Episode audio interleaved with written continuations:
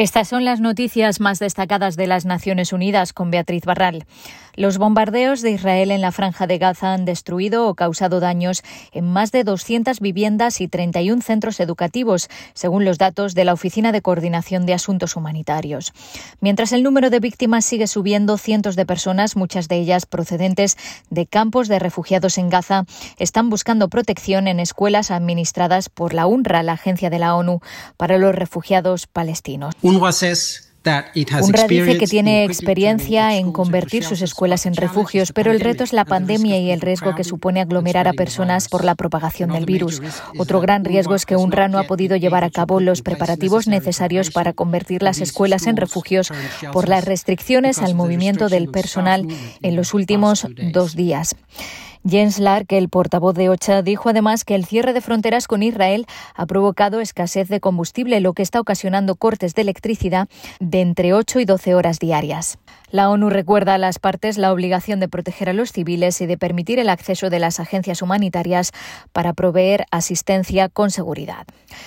Expertos de la Organización Mundial de la Salud aseguran que los gobiernos deben tener en cuenta el nivel de circulación del coronavirus y no solo las tasas de vacunación antes de eximir a la población de llevar mascarillas.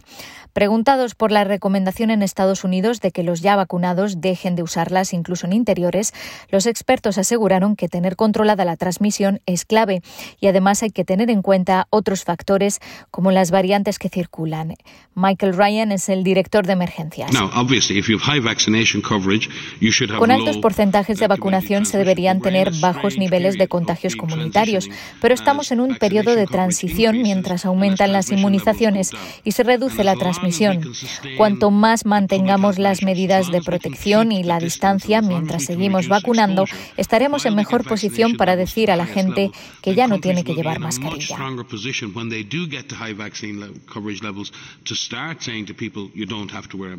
Además, recordaron que las vacunas previenen que enfermemos de gravedad por el COVID-19, pero no protegen plenamente del contagio.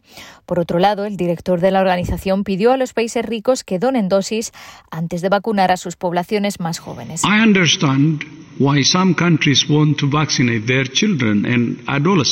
Entiendo que algunos países quieran vacunar a sus niños y adolescentes, pero les urjo a que lo reconsideren y en lugar de ello donen más dosis a COVAX, dijo el doctor Tedros, que recordó que solo un 0,3% del suministro de vacunas está llegando a los países pobres.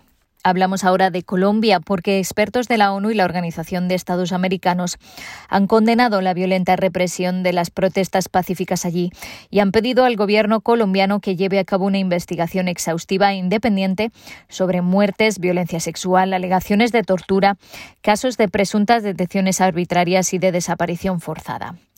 Los relatores aseguran estar profundamente consternados por el uso excesivo e ilegal de la fuerza por parte de la policía y los miembros del ESMAD, del Escuadrón Móvil Antidisturbios, contra manifestantes pacíficos, defensores y periodistas en varios lugares del país. En un comunicado conjunto aseguran que han recibido informes de al menos 26 muertes, en su mayoría de jóvenes, 1.876 casos de violencia policial, 216 de lesiones, incluyendo a policías. Aproximadamente 168 desapariciones, 963 detenciones presuntamente arbitrarias, al menos 12 casos de violencia sexual, así como alegaciones de tortura. Además, se han producido al menos 69 agresiones contra defensores de derechos humanos. Los especialistas también expresan su preocupación por la participación de los militares en la respuesta del gobierno y por los violentos ataques reportados contra la minga indígena en Cali.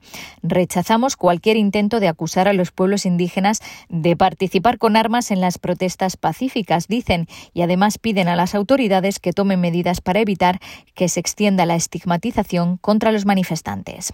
Y ONU Derechos Humanos en México condenan las desapariciones de las defensoras Claudia Uruchurtu y Grisel Pérez y llama a las autoridades a investigar con urgencia.